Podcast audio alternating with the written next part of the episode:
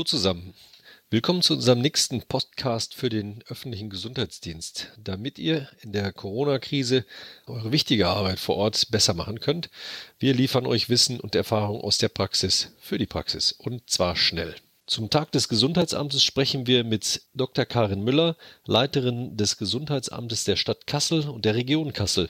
Ich bin sehr gespannt, denn das Team von Karin Müller wurde im letzten Jahr schon von der Akademie für öffentliches Gesundheitswesen fortgebildet zum Thema Krisenmanagement. Liebe Karin, erzähl uns mal, was heute am Tag des Gesundheitsamts alles so passiert in Kassel wir sind ja mitten in einer richtigen Krisensituation, äh, die ja nicht nur auf Kassel und Landkreis Kassel bestellt ist, sondern eine Pandemie ist, wie man ja weiß. Und wir sind eigentlich mindestens seit drei oder vier Wochen in einem immer steigenderen Modus. Wir haben also relativ rasch uns zusammengetan und da wir nach der letzten Fortbildung mit Detlef äh, ja gelernt hatten, was ist S1, S2, S3, haben wir uns auch gleich festgelegt, wer das ist. Da hatten wir noch keine Krise, das war ja im letzten Jahr.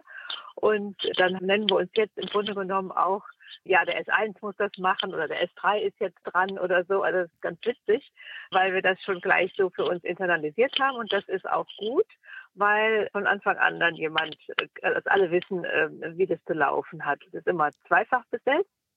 Und heute an dem Tag des Gesundheitsamtes haben wir daran ehrlich gesagt nicht gedacht, weil wir haben wirklich Tausende von Anrufen. Mhm. Wir fahren ein Zweischichtsystem. Wir sind am Wochenende da, sieben Tage, 24 Stunden letztlich, aber sind doch noch sehr gut mental drauf. Ja, alle ziehen an einem Strang. Also die Auflösung, was S123 ist, äh, das kriegen unsere Zuhörer, wenn sie den Podcast zum Krisenstab sich anhören. Aber das ist natürlich ja. die Bezeichnung der einzelnen Funktionen in einem Krisenstab. Ja, also genau, das, das kann der Detlef am besten erklären. Ja, das kommt noch. Wir machen ja noch weiter. Wie sieht's, wie, also so ganz konkret, bei dir klingelt morgens um sechs der Wecker und um sieben Uhr das Telefon oder wie sieht das aus?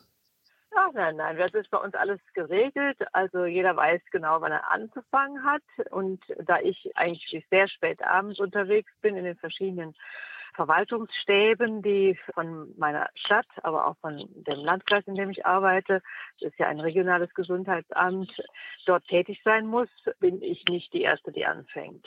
Die Ersten, die anfangen, sind diejenigen, die sich zunächst mal darum kümmern, welche Fälle sind äh, wieder reingekommen, was gibt es für Laborergebnisse, wie viele mhm. neue positive Covid-19-Fälle sind da, wie sieht es in den Krankenhäusern aus, gibt es da, wo liegen Patienten und sind sie beatmet und gibt es vielleicht auch einen Todesfall, was wir Gott sei Dank noch nicht haben, aber das kann ja kommen und wird auch kommen. Der Lagebericht, ähm, kann ich gleich auf eine Episode, ich glaube die ja. Nummer zwei oder sowas, da hatten wir den Lagebericht, das habe ich schon alles mal gehört von Detlef.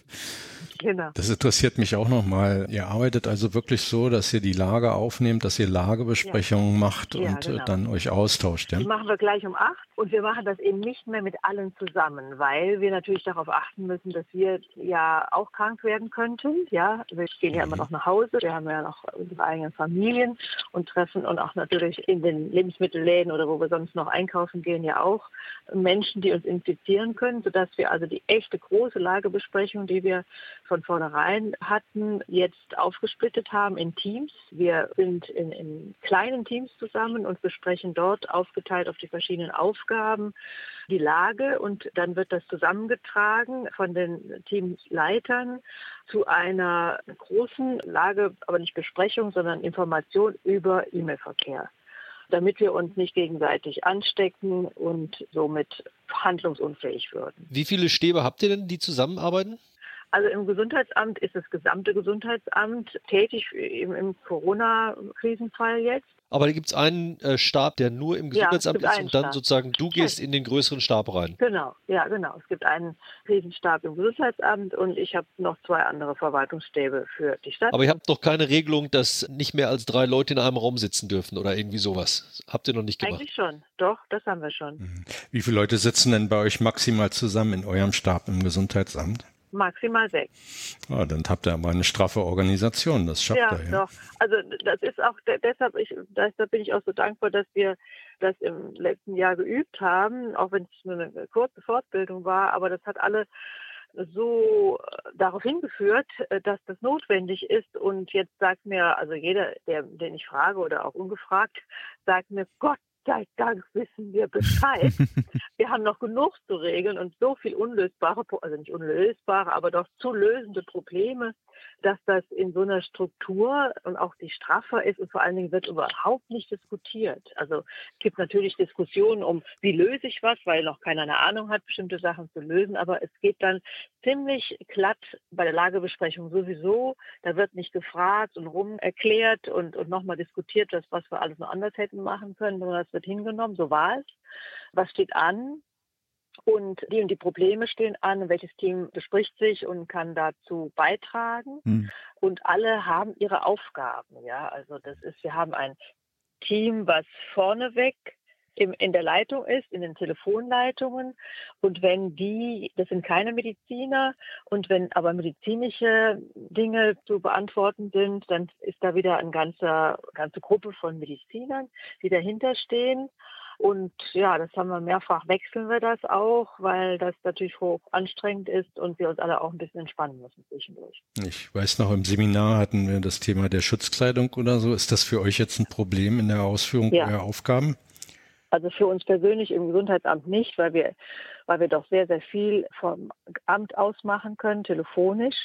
Wir sind ja nicht direkt am, am Patienten äh, dran und wir die Kontaktpersonen, äh, die eruieren wir ja auch mittels Telefon.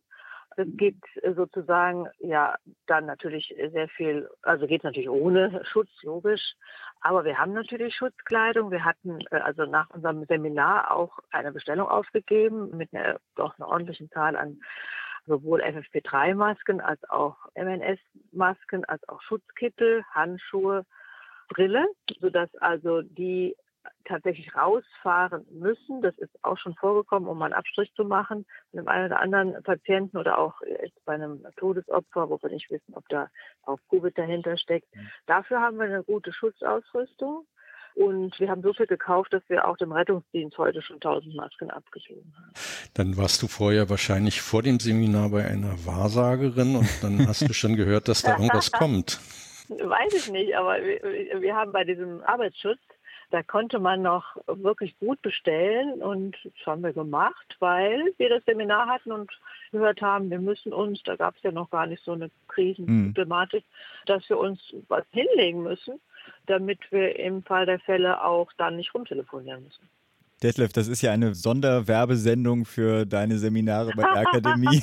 ja, ja, ich wusste, ich wusste schon, auch. warum wir Karin Müller heute einladen. Ich würde übrigens gerne, ich würde gerne nochmal ein Special zum Krankenhausbereich machen mit dir, ja.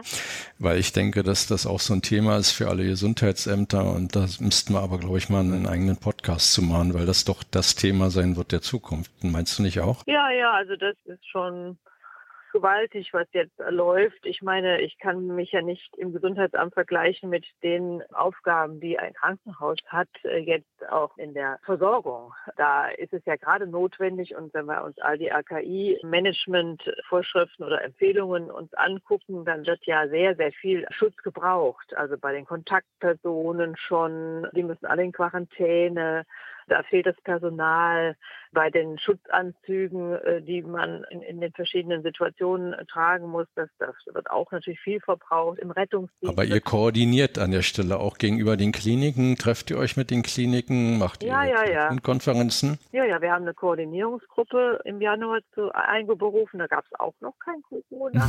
da hatte ich schon mal für den Fall der Influenza-Welle, die es ja auch noch hätte geben können, mich schon mal getroffen, und zwar mit allen Krankenhäusern in Stadt und Landkreis. Da sind immer die ärztlichen Leiter eingeladen und die Geschäftsführer und diesmal waren auch dabei die Krankenhaushygieniker und wir kennen uns seit vielen Jahren und verlassen uns auch aufeinander. Wir wissen, was wir voneinander zu halten haben. Und das ist ein gutes Miteinander. Also das ist Gott sei Dank immer noch so geblieben, auch jetzt in einer etwas kritischeren Situation mit viel Mangel. Und da haben wir uns jetzt mehrfach schon getroffen. Das letzte Mal gestern, da war auch der Oberbürgermeister dabei und hat dann auch nochmal dargestellt, wie die Situation so mhm. im Gespräch mit der Bundeskanzlerin und dem Ministerpräsidenten etc. ist. Das ist ja für uns auch eine wichtige Information. Darf ich nochmal fragen, was du jetzt aus den letzten Wochen schon gelernt hast? Also was sind Sachen, wo du denkst, Mensch, so haben wir angefangen, das machen wir jetzt ganz anders. Gibt es da schon Themen oder baut ihr sukzessive noch auf? Dass man unbedingt flexibel sein muss und schnell. Ja, also Multitasking ist auch eine gute Sache. Allerdings ist man da schnell an seinen Grenzen, weil man, also zumindest auf mich stürmt da, weil ich das andere habe ich ja alles gut verteilt, sodass jeder seine Aufgabe hatte, aber auf mich äh, und meine Stellvertreterin prasseln natürlich zeitgleich alle möglichen Anforderungen mhm. ein die man gar nicht wusste, dass man die delegieren kann oder wohin damit, ja, weil die neu sind. Das ist etwas, wo man keine Angst haben darf, wo es in der jetzigen Situation ja auch noch, noch nichts falsch gemacht worden ist, außer dass Personal fehlt, außer dass Schutzkleidung fehlt. Gut, das ist jetzt momentan so, aber da hat uns die Bundesregierung und auch die Länder ja versprochen, da kommt jetzt in nächster Zukunft was. Das, was gar nicht äh, gut läuft, ist, sind die Testcenter, die in Hessen ja äh, eingerichtet worden sind, wo also die Abstriche gemacht werden sollen. Aber da habe ich auch Hoffnung, dass die besser ausgestattet sind und somit die Niedergelassenen auch mehr mitmachen können, weil ja sonst nicht nur die Angst, sondern auch tatsächlich die Erfordernis ist, dass man sich nicht anstecken darf und damit die anderen Patienten nicht mehr äh, versorgen darf. Und was sind die Sachen, auf die ihr euch jetzt vorbereitet? Also wenn ihr das, was ihr die letzten Wochen erlebt habt und gelernt mhm. habt, was sind die Sachen, wie ihr jetzt prospektiv in die Zukunft geht? Ja, also prospektiv sind wir jetzt in der Lage, beziehungsweise vor ein paar Tagen noch vor der Lage und richten uns jetzt darauf ein, dass sehr viel mehr Menschen infiziert sind und weil jetzt mehr Menschen infiziert sind, natürlich auch prozentual auch mehr Menschen schwer krank werden und ins Krankenhaus kommen. Mhm. Vor der Lage waren wir natürlich, indem wir alle Altenpflegeheime, alle ambulanten Pflegedienste etc. informiert haben, auch relativ früh. Aber letztendlich haben wir gesehen, dass auch die einzelnen Institutionen für sich selber Sorge tragen müssen und die Selbstverantwortung da äh, ganz im Vordergrund stehen. Das haben wir auch vermittelt. Das haben wir übrigens auch da sind wir immer noch dabei zu vermitteln den Bürgern. Äh, das war und ist schon eine große Anspruchshaltung, die Bürger oder viele Bürger. Viele Bürger haben eine große Anspruchshaltung, dass man das jetzt macht, dass man das gemacht bekommt. Und da mussten wir uns auch daran gewöhnen, dass da auch viele Anwürfe äh, gegen uns äh, gerichtet wurden und das für manche Mitarbeiter am Telefon teilweise gar nicht auszuhalten war. Oh Mann, oh Mann. Aber das, das lernt, man lernt es, ja. Man lernt da auch ziemlich klare Haltung zu zeigen. Also nicht nur ich als Leiterin, sondern alle meine Mitarbeiter haben, lernen da jetzt äh, sukzessive dazu. Und wir bereiten uns darauf vor, dass wir jetzt durch eine, ich weiß nicht, ob das in allen Bundesländern so ist, aber es gibt so eine, eine Verteilung, die wir auch im, im über online uns anschauen können. Das nennt sich bei uns IWENA, wo man sehen kann, wie viele Intensivbetten sind schon mhm. belegt und jetzt auch belegt mit Covid und welche sind noch frei, wo gibt es noch Zusatzbetten. Das hatte ich vorher alles abgefragt, aber jetzt kann man das auch sehr schön online sich anschauen. Dazu kann ich was ergänzen. Dieses IBNA läuft ja in verschiedenen Ländern. Es gibt so verschiedene Systeme. Das ist so ein Punkt, den sollten wir vielleicht auch in einer Sonderrunde mal besprechen, weil das ist äh, wirklich sehr interessant, was da an der Stelle gerade mhm. läuft. Mhm. Vielen herzlichen Dank für deine ganzen ja, Informationen. Ich habe da noch eine Schlussbemerkung, lieber, ja. liebe Karin. Ich muss dir da nochmal zwischengehen, weil ich weiß was. Die Karin ja. hört nämlich im Mai auf zu arbeiten, glaube ich. Ähm, ja, was sagt, ja, was das glaube ich dein, ja nicht. Was dachte deine Weißseirerin oh, dazu? Ich habe auch schon Sorge, dass mir das wahrscheinlich nicht gelingen wird, weil ich meine Leute natürlich jetzt nicht im Stich lassen möchte. Aber auch der Oberbürgermeister wird wahrscheinlich sagen, wenigstens noch vier Wochen. Aber keine Ahnung, äh, ich würde natürlich am liebsten am 1.6. gehen, weil das hatte ich mir so vorgenommen. Aber andere Lagen, andere Entschlüsse müssen gefasst werden. Das hm. kann ich natürlich nachvollziehen. Trotzdem viel Kraft erstmal. Wir werden nachhaken. Dank. Danke dir. Okay. Herzlichen Dank. Hat Spaß gemacht. Tschüss. Viele Informationen waren das von Karin Müller. Wahnsinn, was sie alles schon gestemmt haben. Und was mich ganz besonders freut, ist, dass Karin Müller und ihr Team in Kassel die Sachen, die sie durch die Akademie vermittelt bekommen haben, direkt anwenden können. Einerseits traurig, dass sie es anwenden müssen, müssen ja. in dieser derzeitigen Krise.